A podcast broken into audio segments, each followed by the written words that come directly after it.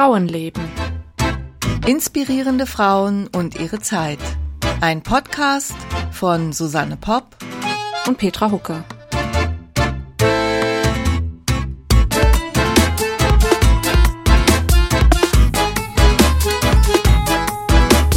Hallo, liebe Petra. Halli, hallo. Lange, lange nicht gesehen, aber ich bin heiß, siehst du, ich bin heißer, weil ich mit keiner Menschenseele rede hier. du sitzt immer fleißig da und schreibst und schreibst. Ja, ich schreibe und schreibe und begegne ja eigentlich nur meinem Mann. Tja, wer hätte das gedacht? Ne? Das machen wir schon ähm, also mit den Vorbereitungen für den Podcast haben wir ja schon vor über einem Jahr angefangen mhm. in der Pandemie und jetzt ist immer noch, oder? Ja, ach, lass uns bitte nicht drüber reden. Nee, mir hängt es so zum Hals raus und deswegen waren wir im Urlaub. Ich war im Tessin und das war so schön. Mhm. Hast du Bilder gesehen? Ja, natürlich. Ja, wir haben eben schon überlegt, kurz, äh, was, was wir euch noch Schönes erzählen können und uns ist nichts eingefallen. Das Leben ist so langweilig. Also wir reden gleich über Betty Dodson. Ja, äh, vor allen Dingen, oh, das ist wichtig, warum wir sie ausgewählt haben. Und zwar hatten wir ja. Stimmt, ähm, das ist sehr wichtig. Zu Weihnachten ganz christlich brav uns für Maria entschieden, was ja auch eine sehr, sehr spannende Folge war, falls ihr sie noch nicht gehört habt. Und äh, wir dachten uns jetzt zum heutigen Karfreitag machen wir genau das Gegenteil und suchen eine sehr, ich will nicht sagen unchristliche Frau raus, aber genau darum geht's eben. Es ist eine, äh, Betty Dodson war eine Sexaufklärerin und äh, ja, sehr äh, christlich gesehen sehr unmoralisch. Naja gut, ja, ich meine, ja sicher, sicher, das mag sein. Ich habe gerade heute Morgen habe ich in ein Buch reingeguckt, da geht es um, ähm, ach, wie heißt denn? Jetzt habe ich gerade den, den, die sich jetzt mir aufschreiben sollen. Aber es geht, es ist war eheliche Aufklärung, also Aufklärung über den Beischlaf von 1879, glaube ich, ist das erschienen. Also sehr äh, strange. Also wie man sich so als Frau dann hinlegen soll und was der Mann dann macht und wie und aber aber sehr technisch beschrieben alles. Ja. Naja, also aber immerhin. Das, das, ja, aber es geht also wirklich nur drum, also Augen zu und durch. Ja, ja. ja also klar. für die Frau, ne? Also das ist praktisch eine Anleitung für die Frau. Der Mann braucht das anscheinend nicht so. Also ich muss es mir noch mal genauer angucken. Man kann sich das als als Kindle-Buch kann man sich das äh, runterladen und wenn man äh, sich mit äh, mit dem 19. Jahrhundert beschäftigt oder Romane schreibt, die im 19. Jahrhundert spielen, da ist es sogar ganz hilfreich, glaube ich, sich das ähm, mal klar zu machen, wie damals die Sexualmoral ausgesehen hat. Ja. Ich hatte in meinem Buch über Ida Brun ähm, auch so ein altes Buch gefunden, da ging es nicht um den Beischlaf, sondern um ähm, Menstruation und so weiter für junge Mädchen. Das war noch ja. früher. Aber da war ich auch wirklich überrascht, dass es überhaupt sowas gab. Naja, ja wer, wer weiß, wer das dann gekriegt hat oder welche, welche Mütter das dann ihren Töchtern gegeben haben. Vielleicht, wenn sie sich nicht getraut haben, selber mit denen darüber zu reden oder so. Genau, deswegen lieber so ein Buch unters Kopfkissen schieben oder so. Naja, also jedenfalls habe ich meine Hausaufgaben gemacht. Ja. Weil du hast mir ja aufgetragen, eine Netflix-Folge zu gucken und das habe ich gemacht. Brav. Und ich war, ja, ganz brav. Also, ähm, The Goop, Goop. Goop Lab. The Goop Lab Genau, mit Gwyneth Paltrow. Das ist diese, ähm, es gibt ja diese Internetplattform von Gwyneth Paltrow, die die irgendwann mal ins Leben gerufen hat. Goop heißt es, glaube ich, einfach nur. Goop.com, keine Ahnung. Ähm, wo es um alles Mögliche geht über Gesundheit und Fitness und so weiter. Es hat nicht so den allerbesten Ruf. Also sie hat wohl verschiedene, weiß ich nicht, Gesundheitstipps oder so, die wissenschaftlich so äh, sind. Deswegen möchte ich das eigentlich nicht empfehlen. Aber ich hatte halt gelesen, dass es diese eine Folge von dieser Netflix-Serie gibt, wo Betty Dodson ähm, aufgetreten ist. Und ich fand das auch ganz interessant zu sehen. War sehr interessant, vor allen Dingen auch, weil man sie sieht, weil, äh, ne, also äh, vor, vor einem Jahr hat sie ja noch gelebt, ne? Also sie ist 2020 im Oktober, glaube ich, gestorben. Mhm. Ist recht alt geworden, also 91 Jahre. 91. Und sie sah aus wie 60 oder so, also es ist wirklich beeindruckend. Also ich fand ihre Energie, ja, also so dieses, die Power, die die immer noch ausgestrahlt hat, ne, so die, ja, so das Energielevel, ich weiß nicht, wie ich das anders ausdrücken soll, für, für eine 90-Jährige wirklich noch ganz erstaunlich. Die hatte wirklich die Ausstrahlung von, ja, Ja, 70 würde ich sagen. Und ähm, die, ihre Partnerin, die ja auch da in der Folge auftaucht, die äh, hat geschrieben, das war der letzte Auftritt von Betty Dodson. Ah, okay. Und sie wussten das auch okay. im Grunde vorher schon. Also sie muss anscheinend schon krank gewesen sein, aber also. Genau, also wer dann äh, Netflix äh, hat und sich das angucken will, das, das können wir ja dann gerade den Titel von dieser Serie oder von der Folge mit in unseren, ähm, na, in die Shownotes schreiben. Ja, das machen wir auf jeden Fall. Weil, ja, da, da wird sie ja interviewt und also da sieht man sie sozusagen in Action. Aber ist es ist wirklich, also ich habe ja ihre Autobiografie gelesen und es ist wirklich eine sehr sehr auf harmlos gemachte Betty. Also okay, ich werde okay. da noch so einiges erzählen, was man, was ja etwas anders wirkt, als wenn man sie so schön pastellig da okay. sitzen sieht.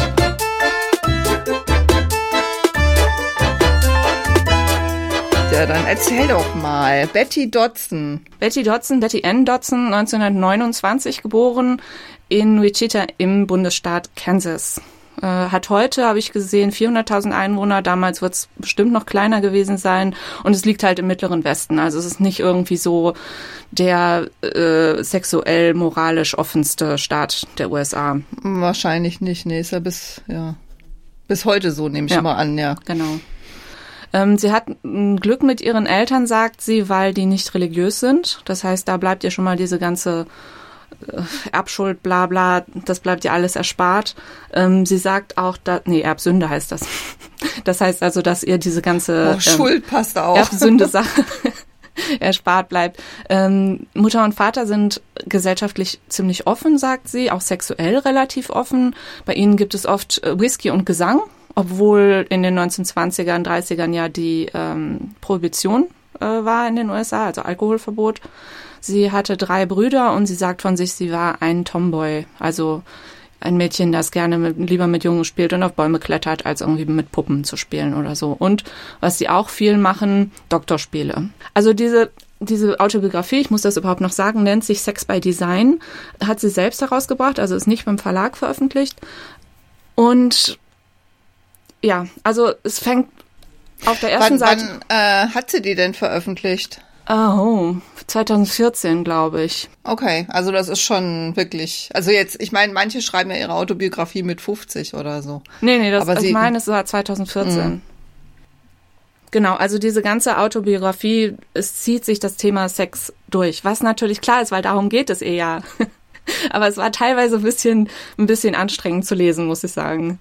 Ähm, wo ja, kann ich mir vorstellen. Ach so, ja, Doktorspiele, genau. Und das geht so weiter, bis sie älter wird, also bis sie halt äh, ähm, erwachsen wird und menstruiert und so weiter und die Mutter dann mehr darauf achtet, was sie so macht, was sich, was sich ziemt. Also soweit ist das dann doch mit der Mutter, was ist, äh, was könnte einem Mädchen einen schlechten Ruf geben und das soll sie dann lieber aufgeben. Ähm, sie macht dann so die ersten typischen Teenager-Erfahrungen mit Sex. Sie sagt aber auch schon um diese Zeit, also alles im Rückblick natürlich, ähm, dass sie in dieser Zeit anfängt zu lernen, dass man Sex als Verhandlungsmethode einsetzen kann.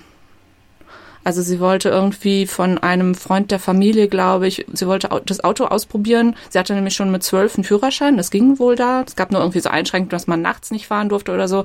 Aber sie hatte jedenfalls früh einen Führerschein und wollte gern so ein tolles Auto ausprobieren von dem und hat sich dafür von ihm begrapschen lassen, damit sie den Schlüssel bekommt zum Autofahren. Ja, super. So, so weit sind wir da mit der Moral, ne? Ja. Da gehören ja zwei, da gehören ja auch zwei dazu. Gehört ja dann auch ein Mann dazu, der das dann macht mit dem Mädchen, ne? Aber es ist halt so, dass sie sie, revidiert das auch bis zum Schluss nicht. Also sie bleibt dabei.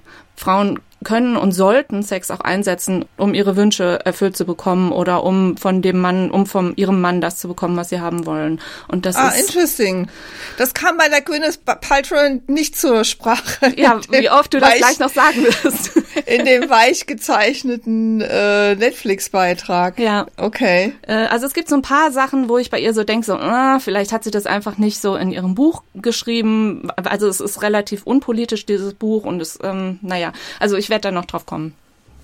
Was sie erst später erzählt, also während sie so von ihrer Kindheit erzählt, am Anfang wird das nicht erwähnt, aber später gibt sie es dann sozusagen zu, dass der Vater zu viel getrunken hat. Also dann wird so dieses heile Bild so ein bisschen zerstört.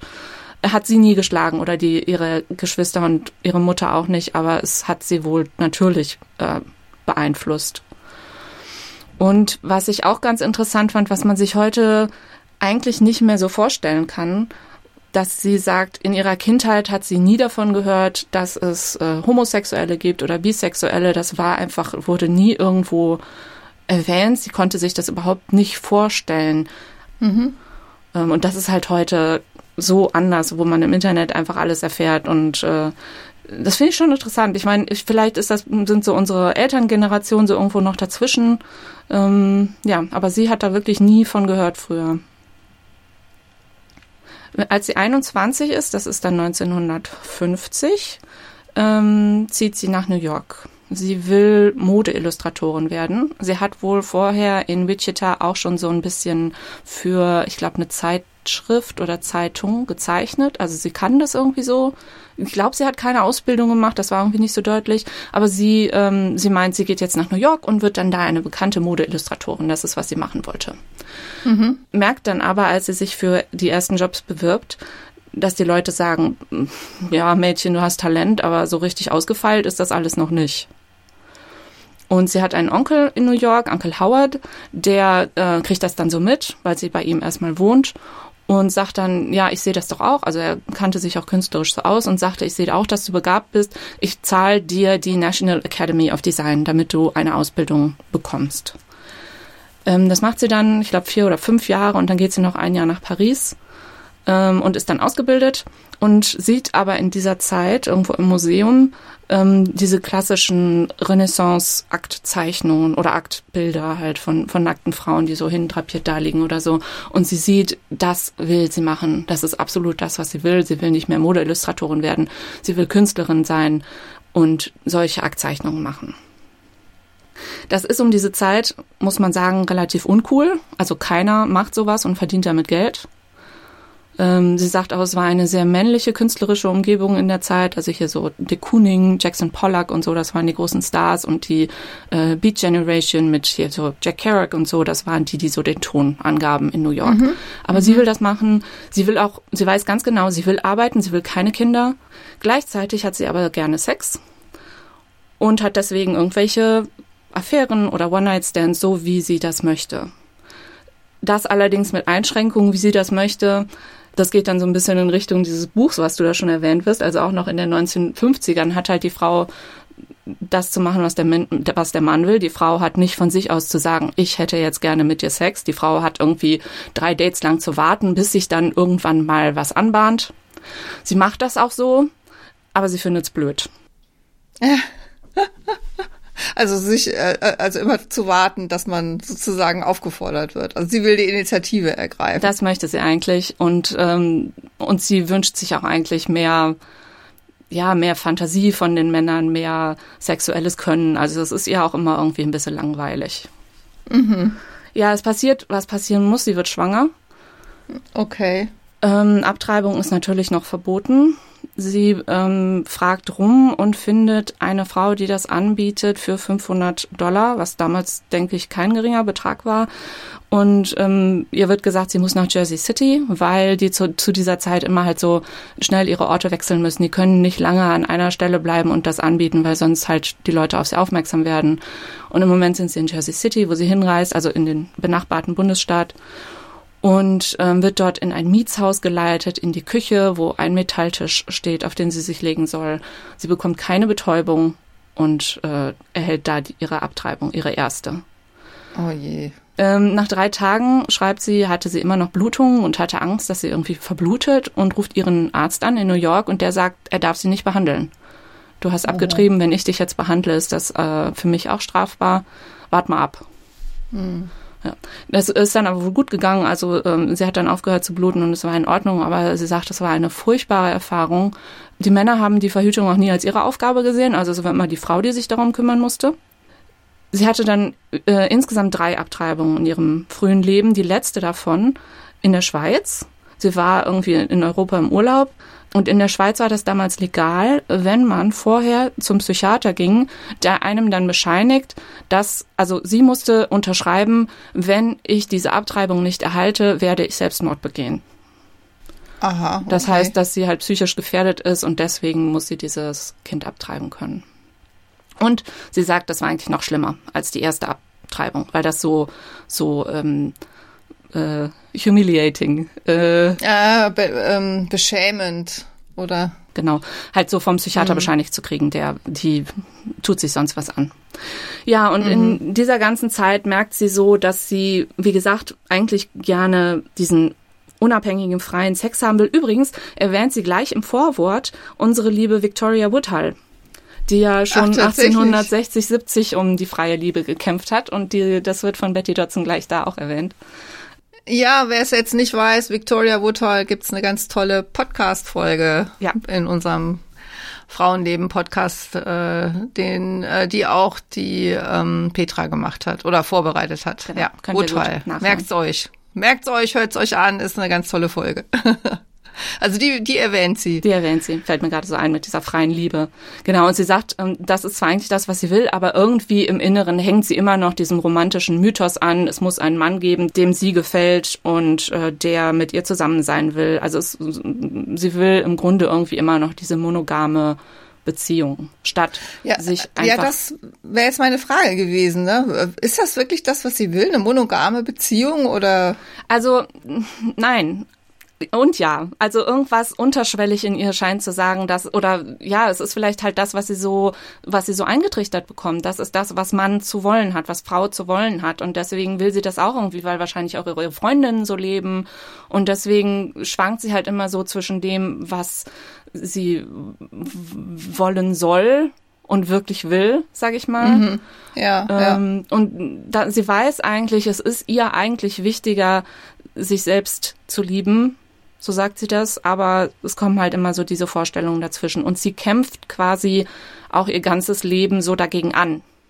Mhm. Indem sie immer wieder neue Sachen versucht, immer wieder versucht, sich auf sich selbst zu konzentrieren und äh, ähm, eben aus diesen Vorstellungen irgendwie rauszukommen. Mhm.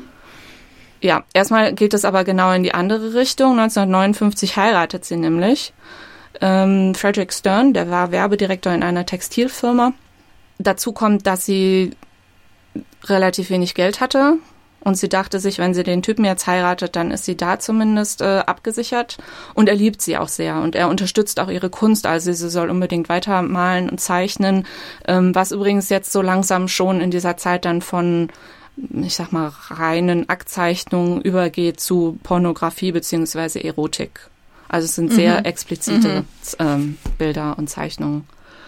Ähm, ja, aber sie merkt in dieser Ehe auch schon bald, ach so, der Sex ist von Anfang an nicht so toll und ist doch wirklich nicht die große Romantik. Und da gibt es eine Sache, wo sie, äh, also sie trinkt ziemlich viel und dann gibt es eine Dinnerparty, wo irgendwie alle so rumsitzen und ihr viel zu langweilig sind und sie ist frustriert, weil ihr Mann, weiß nicht, nicht mit ihr schlafen will und nicht nett zu ihr ist und so weiter. Und dann entscheidet sie sich, betrunken wie sie ist, als sie in der Küche ist, sich ihre kompletten Klamotten auszuziehen und das Essen nackt zu servieren.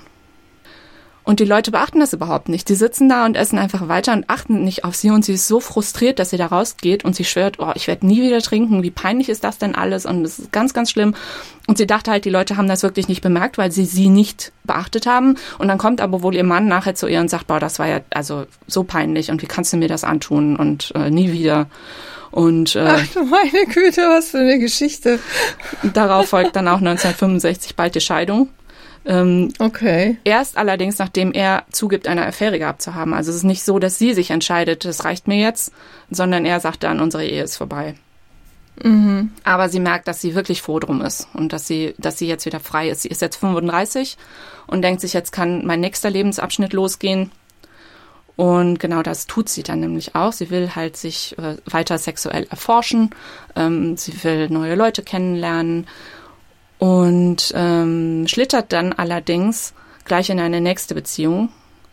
Was ich übrigens auch sehr interessant fand, dass sie immer schreibt, alle Leute sind in Therapie. Also sie geht selbst in, äh, also Psychotherapie, sie macht das selbst und alle äh, Freundinnen und so weiter und Freunde. Aber trotzdem machen die Leute alle den größten Mist. Also sie machen alle weiterhin Fehler und immer wieder dieselben Fehler und so. Also dieses typische New Yorker zur Therapie gehen ist einfach Teil des Lebens und man macht trotzdem den gleichen Scheiß. Ja, ja. ja. Ähm, okay, also sie lernt jetzt äh, Grant kennen. Grant, ähm, also auch wieder ein Mann. Der ist ähm, sexuell sehr offen. Sie lernt viel über sich selbst, viel über Sex. Ähm, was sie als so als großes Aha-Erlebnis ähm, lernt, ist, dass er möchte, jetzt wird's explizit, wir müssen das übrigens unbedingt als explizit vermerken in unserem in der Folgenübersicht. Das habe ich auch schon gedacht, das wird die erste, ne? Mit so einem, ich glaube, da ist dann so ein E neben Genau. dran, ne? Okay, also es wird explizit. Erzähl. Also sie, ähm, er möchte sie oral befriedigen und sie sagt, nee, ach, guck lieber nicht so genau hin, ich bin so deformiert da unten. Und da Ach, sagt ich ich glaube, so, das kommt auch in der Netflix äh, ja, genau. äh, Folge vor. Genau, und, und ähm, er sagt dann, nee, wieso, lass mich doch mal schauen. Und sie hm, lässt ihn so äh, unangenehm berührt schauen. Und er sagt, du siehst ganz normal aus. Und sie glaubt ihm das nicht so ganz und dann holt er so Pornoheftchen raus, die er so für seine Selbstbefriedigung nutzt und zeigt ihr dann so verschiedene weibliche Geschlechtsorgane.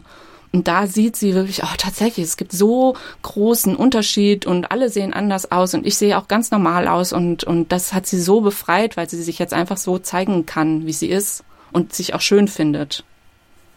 Ah, ich hatte mich schon gefragt, äh, ob das ihr Mann gewesen ist, von dem sie da erzählt hat. Also dann war das der nicht, dann war das also Grant. Das war Grant, genau. Also sie haben, ähm, einige Jahre waren sie tatsächlich äh, monogam in einer Beziehung. Nach einer Weile haben sie aber gemerkt, dass sie sich gegenseitig, also dass sie sich doch anfangen zu streiten und sich gegenseitig stressen und dann wollten sie es mit einer offenen Beziehung versuchen. Also sie haben beide Sex mit jeweils anderen Partnern, sind aber weiterhin ihre primären Sexpartner. Ja, das funktioniert nicht so richtig zuerst, weil sie eifersüchtig ist, er eifersüchtig ist. Dann findet sie auch nicht so die richtigen Männer, die sind irgendwie, ähm, machen nur so 0815 Sex für sich selbst und haben keine Lust, sich über ihre Befriedigung Gedanken zu machen. Also Bettys, sie hat auch einmal Angst, dass jemand gewalttätig wird, der ist bei ihr in der Wohnung und ähm, ist besoffen dann und sie merkt eigentlich, sie will jetzt mit dem nicht schlafen, aber er bedroht, also oder kommt halt so auf sie zu und sie denkt sich, okay, es ist jetzt einfacher mitzumachen ähm, statt sich dagegen zu wehren. Und danach geht er dann eben. Ähm, was wahrscheinlich auch genug Frauen kennen. Und sie sagt dann nachher in dieser Autobiografie, dass sie es sich, sie hat viel darüber nachgedacht und sie konnte es sich dann gut vergeben. So sagt sie das. Weil man eben nicht erzogen wird, das ist wieder dieses Thema von oben, um Sex als Selbsterhaltung zu sehen. Ja. Ja, was sie dann auch oft versucht, ist so Humor. Also sie hat einen schönen Humor, es lässt sich auch immer gut lesen, wie sie dann mit irgendwelchen unangenehmen, peinlichen Situationen zurechtkommt und so. Da gibt es zum Beispiel viel später in ihrem Leben, dass sie mit einer aufgeblasenen Sexpuppe in ihrem Haus im äh, Aufzug unterwegs ist, weil sie eine Sexparty mit denen von oben feiern will. Und dann kommt der Hausmeister rein. Okay. Ja, da hat sie dann auch wieder so sehr, sehr schlagfertig immer. Das macht schon Spaß. äh, genau, also ähm, wo war ich jetzt? Ach ja, offene Beziehung mit. Grant, genau. und äh, also sie wird dann wirklich nach und nach immer äh, neugieriger, sie will alles ausprobieren. Sie will es mit äh, zwei Männern ausprobieren oder generell zu, zu dritt. Sie will es mit Frauen ausprobieren. Sie geht zu ihren ersten Sexpartys oder Orgien. Also es wird wirklich sehr, sehr divers und interessant bei ihr. Und sie wünscht sich halt weiterhin dieses, was auch heute noch gilt, dass Frauen eben nicht als Schlampen gesehen werden, wenn sie sich, wenn sie viel Sex haben wollen, wenn sie sich sozusagen verhalten wie Männer, bei denen das in Ordnung ist. Das ist halt so der, der große Hengst und Frauen sind halt immer schnell die Schlampen. Und das will sie nicht. Und sie sagt, ein Grund dafür, dass das so propagiert wird, ist, damit wir Frauen die Männer nicht untereinander vergleichen und herausfinden, dass die meisten ziemlich mittelmäßig sind. Ah, das ist, äh, das ist ein guter, guter Hinweis, muss ich sagen, ja. Ich weiß nicht, ob die, ob das wirklich, ich glaube zwar nicht, dass es stimmt, aber es ist ein Effekt auf jeden Fall davon. Sie also ich glaube nicht, dass das der Grund dafür ist, aber auf jeden Fall, aber es stimmt natürlich, dass Frauen dann weniger Vergleichsmöglichkeiten haben. Das ist schon richtig. Sie hat das auch in, der, in dieser Group-Folge gesagt. Sie meinte, wir sind sehr gefährlich, wenn wir äh, Wissen haben. Und das geht ja so in die gleiche Richtung. Aber ich habe schon in dem Moment gedacht, was sie damit wohl meint. Also die Frage ist, ne, sind, sind wir dann wirklich gefährlich oder sind wir vielleicht nur weniger leicht zu, ja, wohl läuft das dann aufs selbe Ja, hinaus. schon, oder? Ja? Weniger leicht zu unterdrücken, zu haben, zu steuern. Ja, vielleicht, ja, ja, ja, wenn man so drüber nachdenkt, da ist vielleicht was dran. Ja, okay. also man kann es halt so flapsig formulieren, aber ich glaube, im Grunde ist wirklich was dran. Ich habe immer mal überlegt, was sie für Jahrzehnte erlebt hat. Ne? Ist 2020 gestorben und sie hat ja sozusagen jetzt auch dieses ganze MeToo und so noch mitbekommen. Mhm. Ist das aber in dem Buch wahrscheinlich jetzt kein Thema, mhm. nehme ich mal an. Ne? Dafür hat es jetzt, das hätte ich, das hätte mich jetzt noch interessiert, was sie zu, zu den letzten, sagen wir mal, fünf, sechs, sieben Jahren zu sagen gehabt hätte. Also sie hätte das definitiv alles großartig gefunden, das kann ich dir so sagen. Sie war aber auch nicht besonders politisch, hatte ich das Gefühl. Also sie ja, hat da nicht viel ja. drüber geschrieben. Ich fand das auch manchmal so ein bisschen schade, weil ähm, wir befinden uns ja jetzt in den 60ern, ähm, die große Bürgerbere Bürgerrechtsbewegung in den USA. Und sie schreibt dann sowas wie, Martin Luther King ist gestorben und der Vietnamkrieg tobte und ähm, dann gab es da noch so eine Selbstmordsekte, wo sich hunderte Frauen umgebracht haben und so. Das war alles ganz schlimm mit dieser ganzen Gewalt. Was ich dagegen tat, Sex. Mhm. Also nix. Nee, also es ist, also sie ist immer sehr, sehr auf sich selbst konzentriert, um sich selbst zu finden. Vielleicht will, wollte sie es auch einfach nicht in der, in der Autobiografie schreiben. Ich bin auch nicht offen politisch, ich würde da auch nicht so drüber sprechen, aber das ist mir halt so ein bisschen, hat mir so ein bisschen gefehlt. Mm, war nicht ihr Thema. Nee. Also, wir befinden uns jetzt, wie gesagt, in den 60ern. Ihr Kunststil ist immer noch nicht besonders hip, aber es gelingt ihr trotzdem 1968 ihre erste Einzelausstellung zu haben. Ähm, sie hat da irgendwie einen Bekannten oder so, der sagt, er kennt einen Galeristen und ähm, den wird das vielleicht schon interessieren. Und tatsächlich kommt es dann dazu, dass sie die ähm, Love Picture Exhibition bekommt, so wird das genannt. Obwohl es ihr ja eigentlich um Sex ging und nicht um Love, Liebe. Aber es war halt so, machen wir das mal, damit mehr Leute kommen. Sie mussten ein Schild dranhängen, Zutritt erst ab 18, weil die Bilder halt so explizit waren. Aber es war ein super Erfolg. Also das, die hingen zwei Wochen da. Es kamen 8000 Besucher, was wohl ganz schön viel war. Äh, das finde ich auch viel. Sie ja. verkauft auch einige Bilder, kriegt Geld dafür und hat auch gute Kritiken. Wer auch kommt, ist ihre Mama. Das ist auch ein, okay. das ist wirklich ein schönes Verhältnis zwischen den beiden. Das schreibt sie auch immer sehr liebevoll. Also die Mutter war am Anfang, also sie hat ja gesagt, sie war relativ offen. Trotzdem hatte, also die Mutter, die, und trotzdem hatte sie immer viel zu kritisieren. So, ach Betty, mach dir doch mal die Haare schöner, damit du irgendwie einen, einen guten Mann kriegst und kannst du denn wirklich in, in Jeans rumlaufen, mach dich doch mal ein bisschen hübscher und ist das nicht ein bisschen peinlich, was du da alles machst und so. Aber nach. Ja, als du das, äh, nur kurz dazu, als du das vorhin mit dem Tomboy gesagt hast, da habe ich so ein bisschen gedacht, das hat sie beibehalten. Ne? Sie wirkte auch mit 90 noch so ein bisschen so, ne? Ja, sie hat's ähm, wiedergefunden.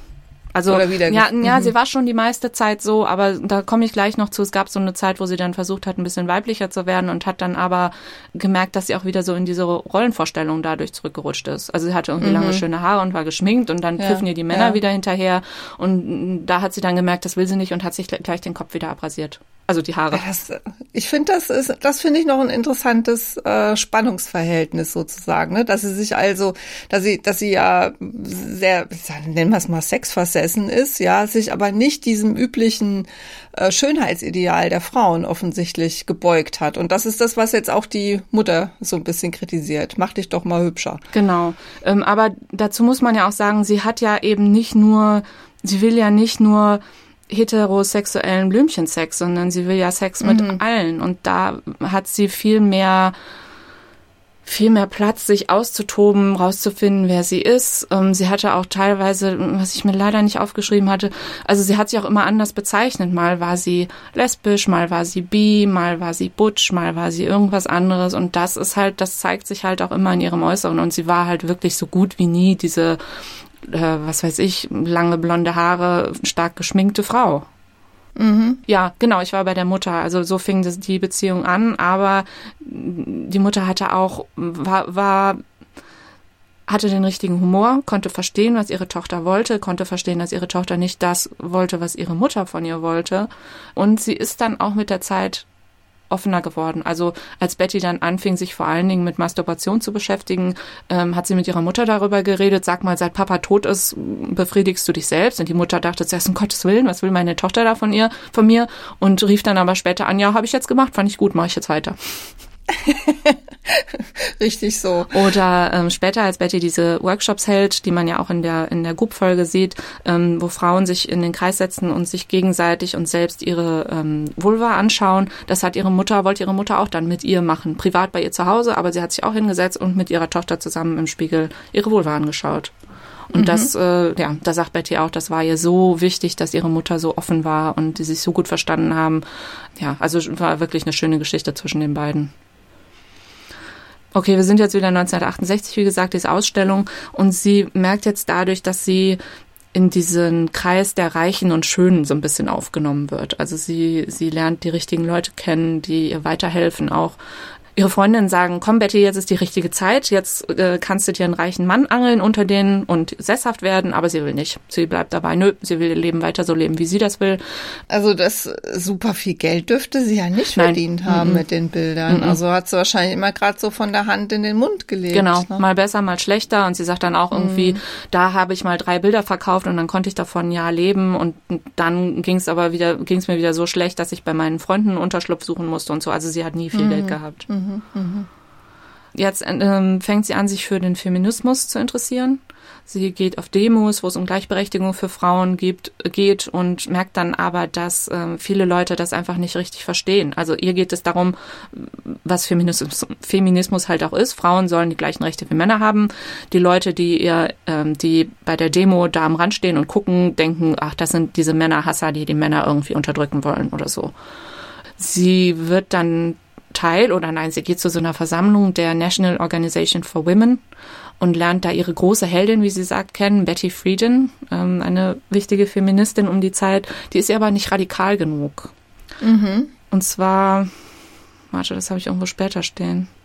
Genau, das, ähm, das ging ihr generell immer so in den nächsten Jahren und Jahrzehnten, dass sie zwar viele Feministinnen kennenlernt, die sind ihr aber alle nicht weit genug, die streben weiter im Grunde nach dieser Romantik und nach alten Vorstellungen, vielleicht jetzt nicht mit einem Mann, aber dann mit einer Frau. Das heißt, die, die lesbischen Feministinnen sind genauso konservativ wie andere.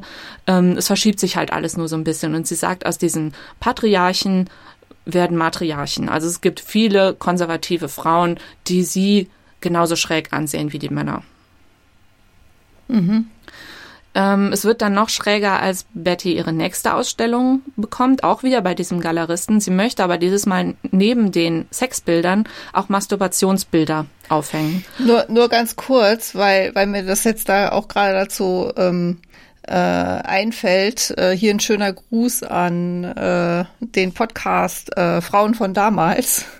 Weil das war damals schon so bei der bürgerlichen Frauenbewegung. Da gab es eben auch solche, die auf die lesbischen Frauen ähm, herabgesehen haben. Äh, mit herabgesehen haben und das also eher mit gerümpfter Nase gesehen haben. Ja, das waren zwar, sagen wir mal, ja, haben sich für die Rechte von Frauen stark gemacht, aber das ging zu weit. Ja, das Gut, ist ja heute sorry, immer noch jetzt so. Jetzt habe ich dich da unterbrochen. Ähm, inter, intersektionaler Feminismus nennt, nennt man das ja. Also dass man ah, nicht okay. nur als die relativ wohlhabende weiße Frau aus einem relativ wohlhabenden Land sich selbst und andere wie sich selbst gleichstellen soll, sondern eben auch daran denkt, dass viele Frauen ganz andere Voraussetzungen haben. Mhm, mhm. Ja, spannend. Ja, und äh, ja, so ginge das halt auch. Ja, die große Masturbationsausstellung, genau. Also Masturbation war noch skandalöser als Sex. Aber, aber mit Bildern. Mit Bildern. Mhm, mh. Ja, ja. Also, also sie, sie, hat das illustriert. Ja, sie hat, äh, sie macht von sich selber äh, ähm, Porträts und von ihren Freunden und Freundinnen. Also tatsächlich, sie lädt die ein und wollt ihr hier nicht mal und ich schaue euch dabei zu und mal euch. Oder das war, glaube ich, auch in der Folge, dass sie sagt, das war einigen dann doch zu unangenehm. Dann haben sie ähm, stattdessen Fotos gemacht, sodass sie von Fotos malen konnten, konnte. Mhm. Aber mhm. genau, also sie hat da. Geht da irgendwie aus dieser Biografie hervor, wie offen sie mit der Scham anderer umgegangen ist. Also konnte sie damit umgehen, wenn jemand jetzt gesagt hat, nee, das möchte ich aber nicht. Oder, oder ja. hat sie dann eher sagen wir mal, gedrängt oder so. Nein, das glaube ich nicht. Weil das ist für mich ein bisschen die Frage, wie weit geht da die Aufklärung, Aufklärung oder wie weit bist du, kannst du dann auch wieder die Grenzen der anderen akzeptieren, ja? Oder, oder sagst du da, nee, du musst aber dich jetzt da. Mm -mm ne, untenrum frei machen. So nee, ungefähr. also so war sie, glaube ich, überhaupt nicht. Also mhm. privat war sie ja in einer sehr, sehr liberalen Gesellschaft. Die waren alle so wie sie, dass sie sexuelle Erfahrungen machen wollten und sehr offen waren. Sie hat teilweise in ähm, WGs gelebt, wo alle den ganzen Tag nackt rumgelaufen sind, wo es keine Tür vom Badezimmer gab, weil man so die ganzen körperlichen Erfahrungen mitbekommen sollte oder wollte. Ähm, also da ähm, hatte sie das auch, glaube ich, einfach nicht nötig. Wenn da jemand nicht wollte, ja, dann eben nicht. Sie findet schon jemand anderen. Und was diese Workshops angeht, also es schreiben wirklich alle davon, wie unglaublich offen und, und äh, ähm, gefühlvoll und so sie das gemacht mhm. hat. Also ich glaube mhm. nicht. Mhm. Und wenn, ja, ich meine, vielleicht gab es wirklich mal jemanden, der dann im Nachhinein dachte, hm, vielleicht hätte ich das lieber nicht gemacht. Das kann man natürlich nicht wissen, aber ich glaube nicht, dass sie jemals irgendwie gesagt hat, komm, stell dich nicht so an. Das glaube ich nicht. Ja, das ist es vielleicht, ne? so dieses stell dich nicht so an, weil das wäre, ne, das wäre dann würde so der Schuss so nach hinten losgehen, weil das hat ja damit Befreiung nichts zu tun, weil du musst ja selber bereit sein, irgendwie den Schritt zu machen. Allerdings hatte ich auch, was das betraf, in der Blümchenfolge auf Netflix nicht das Gefühl, dass sie so ist, aber es hat, hat mich jetzt mal interessiert. Ja, aber es ja. ist halt eine Autobiografie, also es ist das, was sie über sich selbst erzählt, deswegen. Das stimmt, das stimmt, ja. Muss man natürlich auch immer mit Vorsicht genießen, aber ja. Also sie macht wirklich nicht so den Eindruck, würde ich sagen. Mhm. Ja. So darf ich jetzt endlich weiter über die Masturbationsausstellung erzählen. ja, unbedingt. unbedingt. Also ähm, der Galerist sagt, er will die nicht aufhängen. Das ist zu skandalös. Und sie sagt, nee, wenn du die Bilder nicht aufhängst, dann kriegst du die anderen auch nicht. Und da er aber alles schon vorbereitet und bezahlt hatte, macht er das dann im, im hinteren Raum. Also man sieht zuerst die normalen Sexbilder und muss dann in einen anderen Raum gehen, um die Masturbationsbilder zu sehen. Und ähm, dadurch hat sich dann im Grunde auch die Beziehung aufgelöst. Also er war so sauer auf sie, dass sie, dass er ihr so, dass sie ihm so die Pistole auf den auf die Brust gesetzt hat, dass sie danach nicht mehr zusammengearbeitet haben. Aber die Ausstellung ähm, war doch erfolgreich. Also die Leute haben sich da vielleicht zuerst so ein bisschen reingeschlichen, um zu gucken. Aber viele Leute fragen sagen sie und wohl tatsächlich auch in der Ausstellung selbst, als sie da war, ja, aber Masturbation, man hört doch immer, das ist so gefährlich, man wird doch blind davon und man kriegt doch Haare auf den Händen und so weiter. Ist das denn nicht so? Und das heißt, da kann sie auch schon die ersten Leute aufklären und sagen, nee, ist nicht so. Macht mit mhm, euch, was ihr wollt. Mhm, mhm, also das hat man damals noch geglaubt, ja, ja. dass es also wirklich schädlich ja. ist. Ja, also es ist, ähm, es kostet sie selbst Geld, es kostet sie die Beziehung zum Galeristen, aber ähm, sie hat's gemacht, sie ist stolz darauf und sie möchte weiter in äh, die Richtung arbeiten. Sie ähm, schreibt erste Artikel, die in so kleinen so Flugblättern oder so veröffentlicht werden, die auch von Feministinnen dann gelobt werden. Also es geht ihr um, um die Selbstbestimmung der Frau, die Gleichstellung der Frau und äh, die Selbstbefriedigung der Frau, die ihr halt dabei hilft, selbstbestimmt zu sein.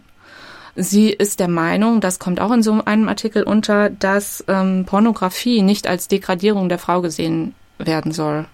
Ähm, sie müssen es nur selbst in die Hand nehmen, wie diese Pornografie dann aussieht.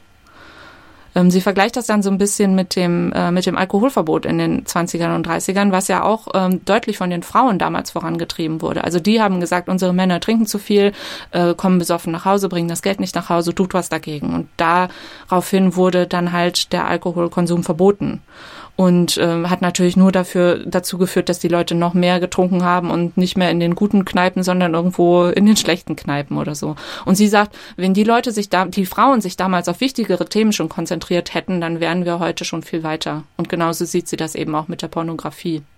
Und, und sie kommt dann halt nicht darauf zu sprechen, in, unter welchen Umständen diese Pornografie vielleicht teilweise zustande kommt, weil die Frauen eben das Geld brauchen. Mhm, ja. Mhm. 1970 sind wir jetzt, gibt es ähm, zum ersten Mal oder naja, also zum ersten Mal schriftlich gesehen sozusagen Probleme mit der Zensur. Also eine Bibliothek, ich glaube in Jersey irgendwo, will diese so eine Zeitschrift auslegen, in der sie diesen so einen Artikel über Selbstbefriedigung geschrieben hat und ähm, Leute sagen, nee, das wollen wir hier nicht sehen.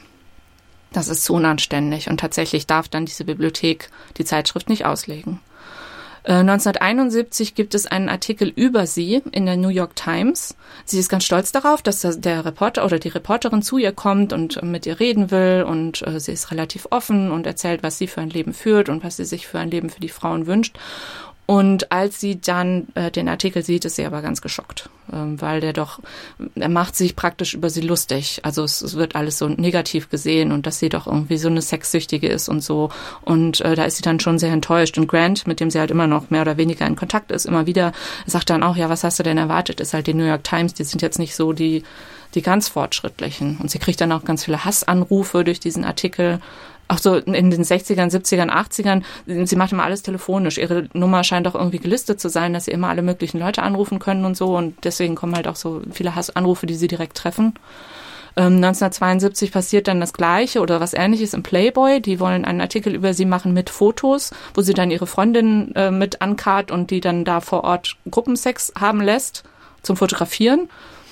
Aber das wollen sie dann doch nicht veröffentlichen. Das ist dann doch so ein bisschen, aha, machen wir lieber bravere Fotos sozusagen im Playboy.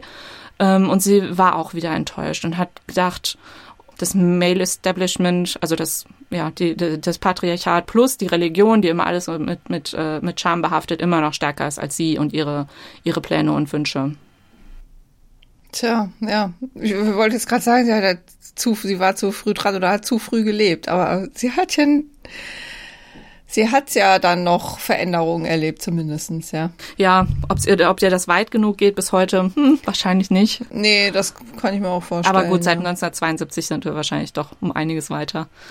Ähm, sie lernt dann andere feministische Größen kennen, Gloria Steinem zum Beispiel, die sagt, sie soll äh, Betty soll mal wieder nach Wichita gehen, also zu sich nach Hause und da eine Gruppe gründen, damit die Frauen da auch mal sehen, ähm, was Feminismus ist und wie man, wie man äh, mhm. äh, sich selbst, wie man selbstbestimmter leben kann. Sie lernt Susan Sontag kennen, ähm, die auch in so einer Gruppe ist. Also es gab damals sogenannte Conscious, Consciousness Raising Groups, also wo Frauen sich zusammenfinden und ja über feministische Themen sprechen. Das musste gar nicht mal irgendwie organisiert sein. Also die waren nicht alle Teil dieser National Organization for Women, aber sie haben sich halt zusammengetan, um miteinander zu sprechen. Und auch da immer wieder das Gleiche sagt Betty, dass sie sich doch irgendwie gegenseitig anfeinden und die, ihre, ihre Sache nicht so vorantreiben, wie sie eigentlich könnten, wenn die mal aufhören würden, sich untereinander zu streiten. Und das macht sie teilweise wirklich sehr, sehr wütend und ähm, sie versucht dann selbst, also sich aus diesen Strukturen zurückzuziehen und sagt, ganz, ganz langsam entwickelte sich bei ihr ein sogenanntes Old Girls Network. Also sie fand halt so ein paar Frauen, die die doch das unterstützen, was sie selbst wollte. Mhm. Gloria Steinem war damals Herausgeberin des relativ frisch gegründeten Ms. Magazine. Ach so, nee, vorher noch eine kleine Anekdote. Lees war ein sehr bekannter Journalist damals, der auch für die New York Times arbeitete und der meinte, er würde Betty gerne interviewen und über mehrere Tage so begleiten und schauen, was sie so macht. Und sie sagt, ja, können wir gerne machen ich habe einen Stundensatz von so und so viel Dollar, wenn du den zahlen willst, gern. Und dann hat Gator Lees gesagt, ach, danke, dann nicht. Hast du doch was gelernt aus ihrer Erfahrung mit der New York Times? Yep. äh, genau, aber das Miss Magazine, genau. Die ähm, gab es ab ab 1972. Ähm, und es ging da um, um feministische Themen, also um Abtreibung, äh, gegen sexistische Sprache, gegen häusliche Gewalt, für die Selbstständigkeit der Frauen. Das waren alles so die Themen, die hatten, habe ich nachgeschaut, äh, die höchste Auflage ein paar Jahre später war eine halbe Million Exemplare. Ähm, und es heute immer noch, wird äh, vierteljährlich veröffentlicht. Dieses Miss Magazine fragt sie nach einem Artikel zum Thema Selbstbefriedigung.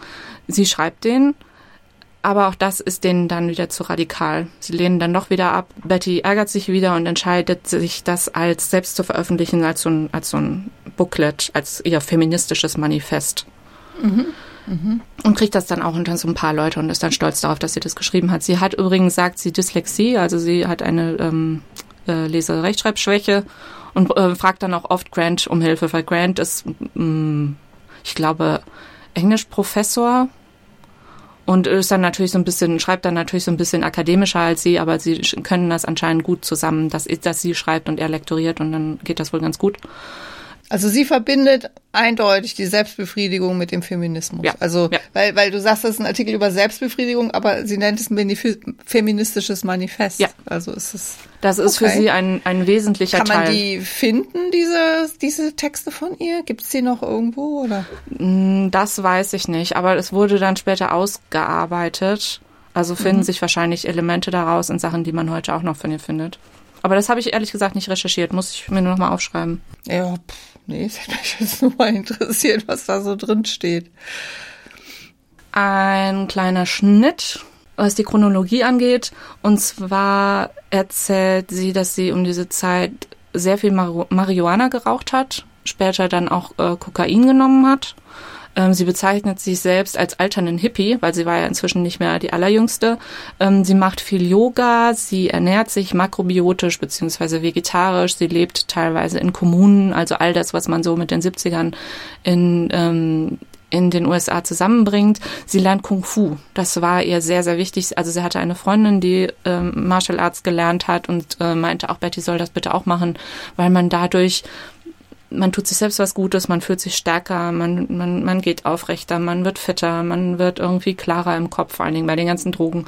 Und äh, Betty hat es dann eben auch ausprobiert und äh, es hat ja auch wirklich geholfen. Also sie hat dann zum Beispiel auch eine Geschichte erzählt, wo, ähm, oh, ich weiß gar nicht mehr, irgendein Mann wollte was von ihr und sie wollte aber nichts von ihm und hat ihm dann ordentlich in die Eier getreten.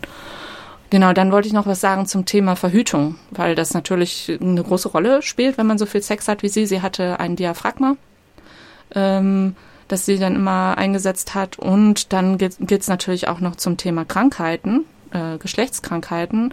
Da war in den 70ern wohl vor allen Dingen Gonorrhoe ein Thema, also Tripper, wie man es auch nennt. Ähm, aber dagegen gab es ja Penicillin, schreibt sie. Also wie viele ihrer Partner da jetzt angesteckt waren oder wie oft sie auch selbst vielleicht angesteckt war, dazu hat sie nichts geschrieben.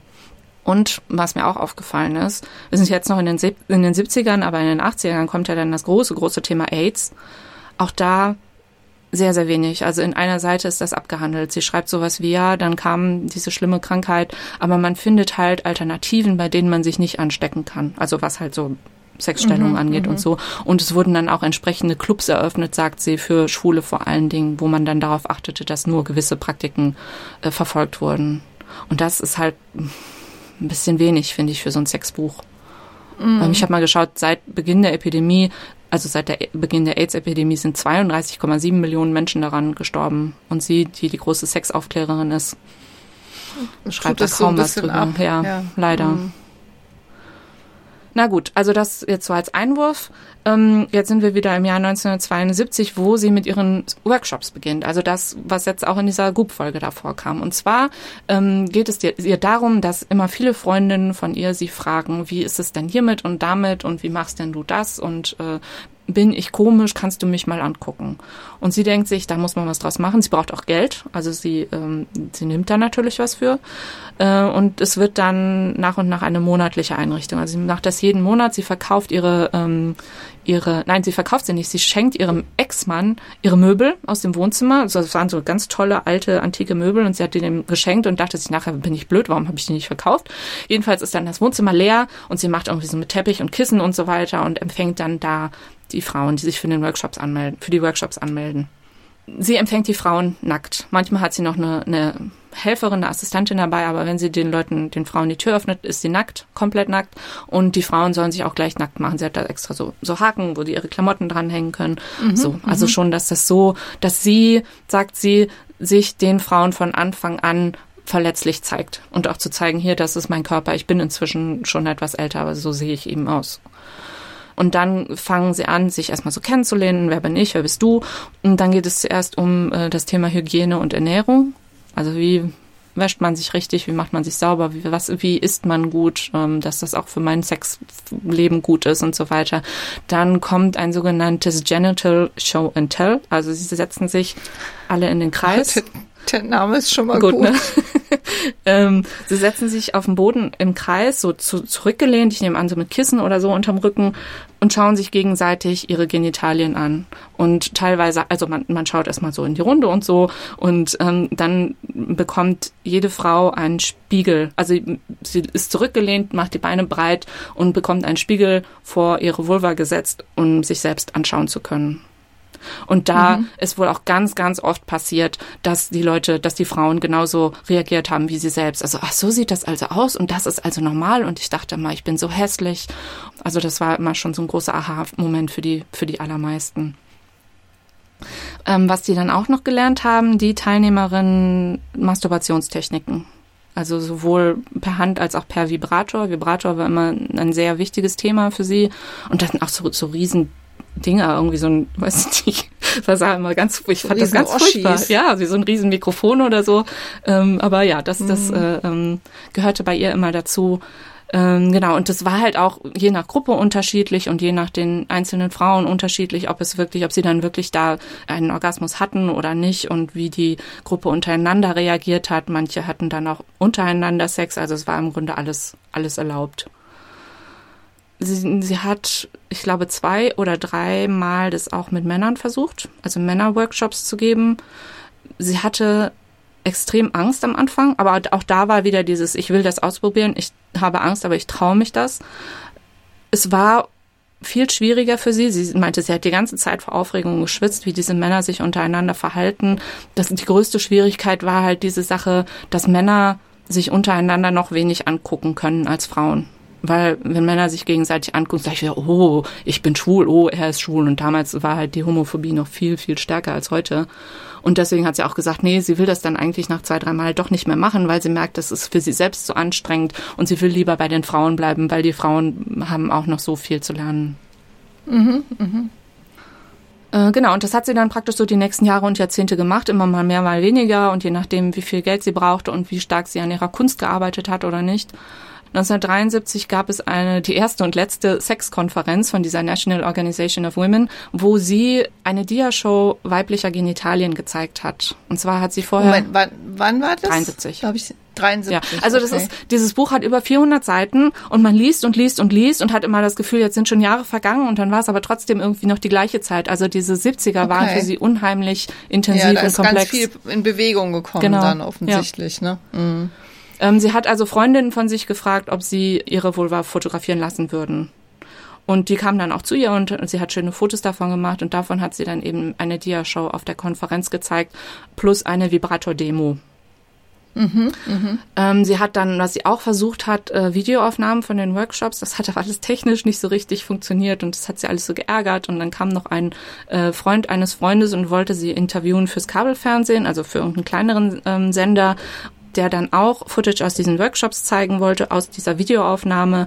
Und das hat dann aber auch nicht funktioniert. Und dann hat der Sender gesagt, nee, das wollen wir doch nicht, das ist ja alles zu explizit und so. Also das hat alles nicht so richtig geklappt. Und es gibt davon auch keine Kopien oder so. Sie hat das dann erstmal vollkommen aufgegeben.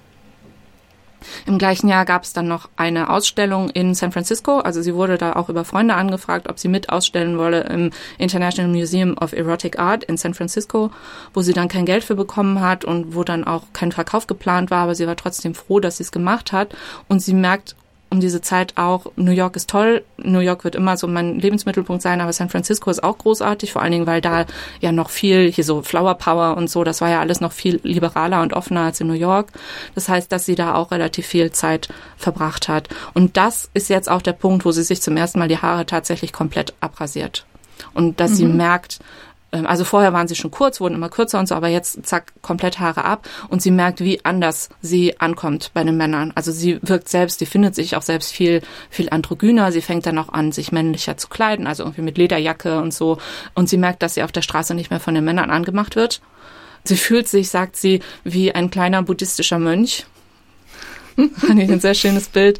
Ähm, in New York, als sie dann wiederkam, hat sie gemerkt, dass die Leute doch viel aggressiver reagieren. So, was, was, was ist das praktisch? Ist das eine Frau? Ist das ein Mann? Sie wissen nicht, was sie mit ihr anfangen sollen. Und in San Francisco war das viel, viel entspannter alles. So, 1974 meldet sich dann doch nochmal das Ms. Magazine und sagt, hm, vielleicht wollen wir deinen Artikel doch, aber könntest du den vielleicht, also über Selbstbefriedigung, aber könntest du den vielleicht in der ersten Person schreiben? Also als ich, ich mache das und das, ich finde das und das, damit die, damit das mehr als Erfahrungsbericht gilt, statt als so so Anleitung oder Anweisung, so. Anleitung, genau, okay. so dass die mhm. Leute da weniger Abneigung empfinden. Das hat sie dann auch gemacht. Es gab dann auch noch ein äh, Foto von ihr, wo sie als so, so, so eine indische Göttin positioniert, ich glaube auch nackt. Und sie haben drunter geschrieben, wenn ihr uns drei Dollar schickt, kriegt ihr dann auch noch Bettys Buch. Betty schreibt nämlich oder hat ein Buch geschrieben, das kriegt ihr dann. Und dann flatterten die Schecks herein, über 2000 Anfragen, über mit drei Dollar Schecks. Äh, und Betty merkt, ja, das Buch habe ich noch nicht geschrieben, jetzt muss ich, muss ich wohl mal anfangen. Ach so, okay. Sie braucht dann ich glaube, drei Monate. Sie sagt dem, dem Miss Magazine, ja, schreibt den Leuten bitte in drei Monaten, ist es da, so lange brauche ich noch. Genau, und schreibt es dann tatsächlich, nennt es Liberating Masturbation, also die Masturbation befreien und denkt sich, ach, dann steht wieder Masturbation im Titel, da sind die Leute wieder so abgeschreckt. Dann gibt es noch einen Untertitel A Meditation on Self-Love, also eine Meditation über Selbstliebe. Ist das Wort Liebe drin, dann ist das nicht mehr so schlimm. Ähm, das gibt sie dann raus. Sie hat, wie gesagt, diese, diese Dyslexie und kann auch so mit, mit, mit Buchhaltung und so überhaupt nichts anfangen und äh, entscheidet sich dann, sie wird das nur bar oder gegen Scheck verkaufen, also nicht irgendwie auf Rechnung und mit Überweisung und so, das ist ja alles viel zu kompliziert. Das heißt, sie geht mit 3000, 4000 Schecks über drei Dollar zur Bank und sagt hier, bitte einzahlen. Und die Frau denkt, also die, äh, die hinterm Schalter denkt, was ist denn das und woher kommt denn das? Und Betty erzählt ihr, ja, ich habe ein Buch über Selbstbefriedigung geschrieben und das möchte ich jetzt gerne hier einzahlen. Ich hoffe, ich muss die nicht alle, nicht jeden Scheck einzeln signieren, weil die muss man ja auf, auf der Rückseite unterschreiben. Und dann hat die Frau extra für sie einen Stempel angefertigt und äh, dann wurde das alles so eingezahlt. Aha, ja, und sie hat tatsächlich Detail. über äh, zehn Jahre lang von diesem Buch 150.000 Exemplare verkauft. Und das äh, finde ich doch beachtlich. Ja, also da war offensichtlich eine Marktlücke, ne? Ein gewisser Bedarf da. Genau. Weil sie jetzt merkt, oh, sie wird zum Business, gründet sie eine Firma und nennt es Body Sex Designs. Body Sex als ein Wort. Genau, sie vertreibt dieses Buch, sie hält auch Vorträge unter diesem Namen, die nicht immer gut aufgenommen werden, je nach, je nach äh, Publikum. Dann kommt schon wieder der Playboy und will, also sie erfährt das über einen Bekannten, der da arbeitet. Der Playboy will einen negativen Artikel über dich bringen. Und sie schaltet dann extra eine Anwältin ein, damit, damit dieser Artikel nicht veröffentlicht wird, weil sie halt meint, ihr neu gegründetes Geschäft wird dadurch äh, zu negativ dargestellt und äh, dann, deswegen konnte die Anwältin das irgendwie sagen, das äh, schadet Betty, das machen wir nicht. Ich meine, es ist ja schon immer so eine Entscheidung, ne? wenn du so ein Business führst, was doch so sehr viel mit deiner Person zu tun hat. Ne? Also ne, mit deiner also äh, ja, sie, sie ist sie konnte, sie, ist sie konnte ja gar, sie ist das, ne? Sie konnte ja gar nicht anders, sie konnte sich ja nicht dahinter verstecken oder so, ne? Also die musste sich ja doch entscheiden, da eine sehr öffentliche äh, Figur zu sein ja. und ich kann mir vorstellen, dass das nicht immer einfach ist. Äh, selbst wenn man Betty Dodson ist. Das habe ich jetzt, glaube ich, auch schon erwähnt, aber es ist auch nicht so, dass sie da immer so, so super, ähm, äh, also ist sie nicht immer, sie hat nicht immer so viel Selbstbewusstsein. Sie, sie hat schon Angst davor, was sie macht. Wie gesagt, ja, das mhm. habe ich wirklich schon gesagt. Aber das fand ich halt immer so interessant an ihr, dass sie trotzdem immer alles ausprobiert hat. Gemacht hat, ja. ausprobiert hat, ja. Ja, ähm, ja was denn noch? Ach ja, genau, zu ihrem neuesten, zu ihren äh, neuesten Geschäftspraktiken sagt sie eben auch, sie merkt, dass sie mit Geld nicht umgehen kann, weil sie nie gelernt hat, wie man das macht. Sie sagt, die Gesellschaft. Ja, den Eindruck macht sie auf mich eigentlich jetzt, ich meine, klar, sie hat oft so von der Hand in den Mund gelegt, gelebt, aber nach allem, was du so gesagt hast, kommt mir das gar nicht so vor, als hätte sie keine Vorstellung davon, wie sie Geld verdient. Naja, doch, ich finde schon. Weil ich meine, sie ist Künstlerin. Sie hat nie in ihrem Leben einen richtigen 9-to-5-Job gehabt. Sie weiß nicht, was ein, ein, Gehalt auf dem Konto ist. Was soll sie dann plötzlich mit so viel Geld anfangen, auch wenn sie dann mal so viel Geld bekommt? Ja, gut. ja wenn, wenn sie es dann hat, aber sie ist in der Lage, es zu verdienen. Ja, das schon. Ja. Also irgendwie, ne? Oder sie weiß dann inzwischen, was sie wert ist. Ja. Und dass sie halt ein Honorar verlangt und dass sie, ja, was sie macht und was sie nicht macht. Also es hört sich für mich schon so an. Ja, stimmt das schon. So ja. Nur, dass sie dann halt nicht weiß, wie sie dann, was sie dann mit dem Geld macht, was sie hat. Außer eben für Miete ausgeben. Was, wenn dann noch was übrig bleibt? Äh, sie sagt, ja. die ganze Gesellschaft ist nicht nur äh, sexually repressed, sondern auch financially repressed. Also keiner ja. weiß so richtig, was man mit dem Geld anfängt. Aber das, also, das ist aber bis bis heute eine Lücke. Ja, absolut. das lernen das lernt man auch heute nicht in der Schule. Absolut. Ja, also gerade in Deutschland, ne, die, die Leute haben keine Ahnung von Finanzmärkten und so. Wenn, dann müssen sie das dann später lernen. Aber im, in der Schule oder in der Jugend wird, wird dir das nicht beigebracht. Podcast-Empfehlung, äh, Madame Moneypenny. Moneypenny. Okay. Ich sag das nochmal, warte. Podcast-Empfehlung, Madame Moneypenny. Kommt dann noch äh, in die Show Notes. Oh ja, genau, gleich aufschreiben. Huch. Boah, wie weit sind wir denn jetzt schon? Ja, du, die ähm, Meinst du jetzt in der Zeit? Ja, eine Stunde. oder, oder im Leben von der Frau Dotzen? eine Stunde. Oh. Aber sie ist erst 40 und die ist 90 geworden. Ja, es wird dann aber weniger mit der Zeit. Also sie wird dann ähm, etwas wortkarger mit. Ja, ich sehe schon das Ende. Vielleicht ist ja später auch gar nicht mehr so viel passiert in ihrem Leben. Okay, also ich erzähle mal weiter und dann muss ich vielleicht mal was schneiden. Sie hat eine Freundin, Sheila, die dann anfängt, ihr zu helfen beim Geschäftlichen. Die merken aber schnell, dass das doch nicht funktioniert, weil, weil so eine Abhängigkeit entsteht, die sie beide nicht wollen. Dann gibt's verschiedene Männer, die auf sie zukommen, so Freunde oder Bekannte, die sagen, hey, ich kann dir irgendwie helfen bei einem tollen Geschäft mit deiner Kunst oder deinem, deinem Büchlein da. Ähm, sie merkt aber auch, mh, hm, eigentlich wollen die nur mit ihrem Namen Geld machen. Das heißt, dass sie das auch ablehnt. Also sie bleibt immer, immer selbstständig, immer, immer allein, ähm, was sie, was sie halt auch will. Mhm. 1979 stirbt ihre liebe Mutter an Krebs. Das ist ein ganz trauriges, schönes Kapitel, beides gleichzeitig. Dann wird sie Teil eines Thinktanks im Laufe der 80er für einen Hersteller von Sexspielzeug. Sie erhält, ich weiß nicht genau wann, einen Doktortitel vom Institute for Advanced Study of Human Sexuality. Ich habe jetzt gesehen, es gab dieses Institut 76 bis 2018. Ich weiß nicht, wann sie diesen Titel bekommen hat und bei Wikipedia steht auch, es ist ein, ein inoffizieller Titel. Ähm, noch was, was ich schwierig fand, sie ähm, schreibt auch über Prostitution relativ unkritisch. Also sie hat eine Freundin, die Prostituierte ist und ähm, die meldet sich dann bei ihr und sagt, hey, mir ist eine abgesprungen, eine Freundin, der Mann wollte einen Dreier, möchtest du nicht mitmachen? Und sie denkt, ja, ist ein fairer Deal, ich krieg da Geld für und ähm, machen wir. Und sie merkt dann aber doch nach dem, nach einigen Malen, dass sie das doch nicht will, weil sie keine, keine Lust hat, so diese nörgeligen Männer zufriedenzustellen. Sie will lieber, ja, sich weiter um Frauen und deren Selbstbefriedigung kennen ähm, und äh, kümmern. Und ähm, was sie auch schreibt, dass diese Workshops, die sie selbst macht, dieses Coaching rechtlich gesehen in einem grauen Bereich war und geblieben ist. Also es war zwar keine Prostitution, aber irgendwie scheint das wohl doch nicht so ganz legal gewesen zu sein. Das war aber auch nur so ein Satz oder so. Mhm. So, sie schreibt jetzt die ganze Zeit an einem zweiten Buch weiter, äh, kommt aber auch nicht weiter und entscheidet sich jetzt endlich mal die Drogen aufzugeben, weil die irgendwie ihr Gehirn kaputt machen.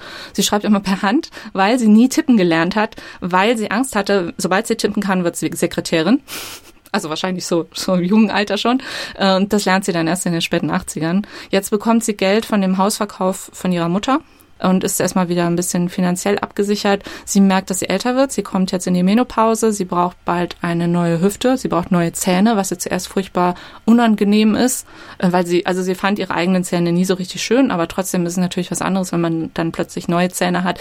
Wobei sie aber auch sagte, man kann interessante Sachen mit dem Mund machen, wenn man keine Zähne da drin hat. Also sie sieht dann immer das Positive. Interesting, okay. Mhm. Äh, und sucht weiter nach neuen Herausforderungen, die teilweise dann so ein bisschen für mich persönlich schon unappetitlich wurden, aber das ist natürlich alles Geschmackssache. Ähm, ja, also sie arbeitet weiterhin an ihrer eigenen sexuellen Befreiung, auch im Sinne von, sie versucht sich an verschiedenen Praktiken, die sie vielleicht interessant findet, aber vielleicht auch nicht, aber sie hat es immerhin mal gemacht äh, und sie will immer, immer weiter diese Grenzen überschreiten. So, 1987 kommt dann endlich sozusagen ein äh, großer Verlag auf sie zu und sagt, er möchte gerne dieses Liberating Masturbation Buch neu rausbringen. Und das passiert dann auch, äh, wird veröffentlicht als Sex for One, das kann man noch kaufen. Ähm, gibt es auch auf Deut in, äh, in, deutscher Übersetzung, weil es gibt also verschiedene, es wird in verschiedene Sprachen übersetzt und sie verkauft auch auf Englisch schon allein mehrere Millionen Exemplare davon. Also das ist wirklich. Oh, jetzt hat sie aber keine finanziellen Probleme mehr. Sie nimmt das Geld gerne an. Sie geht auch so in, in äh, Fernsehshows und so, wo sie manchmal merkt, dass die Leute sich so ein bisschen über sie lustig machen. So, ach, das ist diese komische Alte, die da irgendwie über Selbstbefriedigung redet. Aber sie sagt, pff, ist ja egal. Ich nehme das Geld, das ich dafür kriege und hoffe, dass wenigstens irgendwie eine Zuschauerin irgendwo in Kansas oder sonst wo vielleicht was gelernt hat. Und das ist es mir wert. Und das finde mhm. ich eigentlich eine sehr gute Einstellung. Mhm, mh. Sie ist dann bald 67 und nimmt sich noch einen, äh, das hört sich doof an, sie nimmt sich noch einen 22-jährigen Lover. Also sie lernt einen 22-jährigen Mann kennen, der schreibt ihr äh, und sagt, mhm. er hätte ihr Buch gelesen und findet das so interessant und er wäre gerade so auf, auf ähm, er würde sich gerade sexuell selbst erfahren und würde sie gern mal kennenlernen ähm, kommt zu ihr nach New York und sie denkt, was mache ich eigentlich, dass ich da so einen jungen Typen zu mir einlade und dann kommt der auch erst nicht und, und klingelt dann am nächsten Tag und so. Aber tatsächlich mögen die sich wahnsinnig gerne und bleiben dann auch zehn Jahre lang zusammen. Allerdings in einer offenen Beziehung natürlich. Wobei diese offene Beziehung vor allen Dingen für ihn offen ist, weil sie sagt, sie merkt irgendwie so, ja, sie ist jetzt halt doch schon 67 und will dann eigentlich nur ihren Vibrator und das reicht. Und daraufhin weil sie ja dann doch so lange wieder eine Zweierbeziehung hat, was sie ewig nicht mehr hatte, seit Jahrzehnten nicht mehr, veröffentlicht sie dann noch ein zweites Buch, was sie dann Sex for Two nennt. Also da beschäftigt sie sich dann wieder mit Partnersex. Und das Sex for One, ist das für Männer und Frauen gewesen? Da stellst du mir also eine Frage, nur, weil, weil, ja, die ich nicht beantworten nicht kann. gelesen. Ich dachte nur, weil da ein junger Mann auf sie aufmerksam wurde. Aber ich ja, ist er vielleicht nicht nur für einen. Aber dann das hätte stimmt. sie vielleicht einen Co-Autor gebraucht, keine Ahnung. Ja, nee, gute Frage. Ich wollte eigentlich auch noch reinschauen, aber irgendwie hat diese Autobiografie dann so lang gebraucht, dass ich das nicht mehr ja, geschafft ich habe. Merk's, ja. Es war auch irgendwie so komisch. Ich habe ja dieses, die Recherche war jetzt für mich natürlich Arbeit, weil unser Podcast ist ja Arbeit. Das heißt, ich habe das vormittags gelesen, dann saß ich da so um halb zehn so über meinem Kindle und dachte mir so, ah ja, da, ich mach mal schnell weiter. Also es sind wirklich sehr, sehr lange, sehr explizite, ausführliche Beschreibungen von ihren Sexerlebnissen. Ja, du kannst ja noch überlegen, ob das von der Steuer absetzt, den Einkauf. ja. Für Recherchezwecke.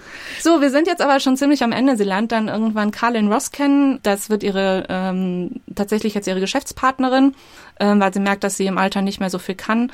Ähm, Carlin Ross ähm, war Anwältin und kümmert sich jetzt um diese ganze Betty Dodson-Sache, auch seit, vor allen Dingen natürlich, seit Betty nicht mehr da ist.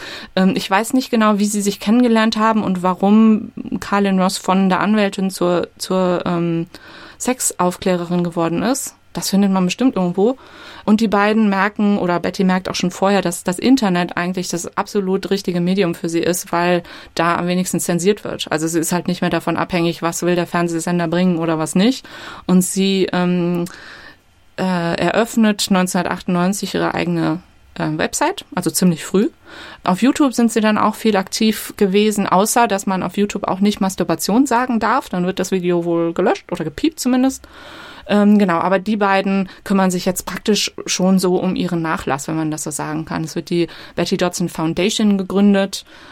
Genau, die Website werde ich auch verlinken. Da kann man, da findet man Informationen über, ja, über Selbstbefriedigung, über Sex allein oder zu zweit oder zu mehreren, über ähm, Hygiene, über Beziehungsprobleme. Also ist eine sehr ähm, inhaltsreiche Seite. Okay. Ja. Group haben wir schon erwähnt, das hatte ich mir hier noch aufgeschrieben. Dann ähm, hatte ich auch schon erwähnt, dass sie sich viel mit Vibratoren beschäftigt hat und einer von denen wird ähm, in einer Folge von Sex and the City erwähnt und gilt seitdem, so stand das irgendwo, als Celebrity unter den Sextoys. Also okay. Bekanntschaft erfahren. Und das. Hast du die auch selber mitentwickelt ja, oder? Genau. Mhm. Okay. Mhm. Ja, das hätte, weil das passt jetzt irgendwie noch so zu dem Geschäftsfeld. Ja, absolut. Ja. ja, also sie ist hochbetagt mit 91 gestorben an Leberzirrhose 2020. Und mhm. äh, hat sie sich ihrer, Le hat sie ihrer Leber doch zu viel zugemutet. Wobei, ich meine, Gott, die ist über 90 ja, geworden. Ne? also, also da haben ihr die Drogen offenbar jetzt nicht so sehr geschadet, ne? Und war bis zum Schluss aktiv, so schien es jedenfalls, ne? Also sie hat praktisch nie aufgehört mit dieser. Hat sich ihr Leben lang für Selbstbefriedigung eingesetzt. Mhm. Der ähm, New York Times Nachruf, äh, über den wir überhaupt auf sie gekommen sind, hatte als äh, Überschrift, glaube ich, auch Women's Guru of Self-Pleasure. Sie hat sich selbst auch oft so als ähm, Priesterin, das hat ich auch schon mit diesem buddhistischen kleinen Mönch gesagt und so, sie hat sich selbst oft als Priestess bezeichnet und irgendwie, dass die, die göttliche Sexenergie durch sie fließt und so. Süß. Ja, habe doch richtig, ich habe doch richtig was gelernt jetzt. Und du noch mehr, weil du das ganze Buch gelesen hast. Ja.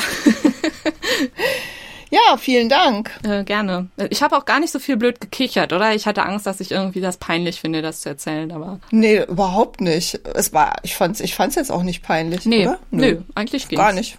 War gar nicht peinlich. Sehr beruhigend. Gut, dann bis zum nächsten Mal. Ja, nächstes Mal bist du wieder dran. Wollen wir schon verraten, mit wem? Ja, wenn du das so im Moment parat hast, weil ich habe es gerade vergessen. ah, ist es die Hedi Lamar? Genau. Ja, natürlich mal wieder eine von meinen Lieblingsfolgen. Hedi Lamar ist total spannend. Ja, also ja, nächstes Mal. Freut mich auch schon. Seid wieder dabei in 14 Tagen, Freitag. Schaltet wieder ein. Schaltet wieder ein, genau. Bis, Bis dann. dann. Tschüss. Tschüss.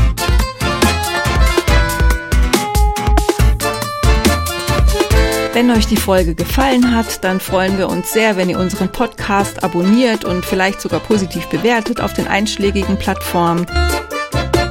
Ihr könnt auch gerne auf unsere Homepage gehen, frauenleben-podcast.de und euch die Folgen dort anhören und auch weitere Hintergrundinfos zu den inspirierenden Frauen abrufen. Dort erfahrt ihr auch noch ein bisschen was dazu, wer wir sind und was wir so machen. Historische Romane schreiben nämlich zum Beispiel. Und unter susannepop.de und petra-hucke.de kommt ihr direkt zu uns oder ihr hinterlasst uns Feedback auf Instagram at frauenleben.podcast.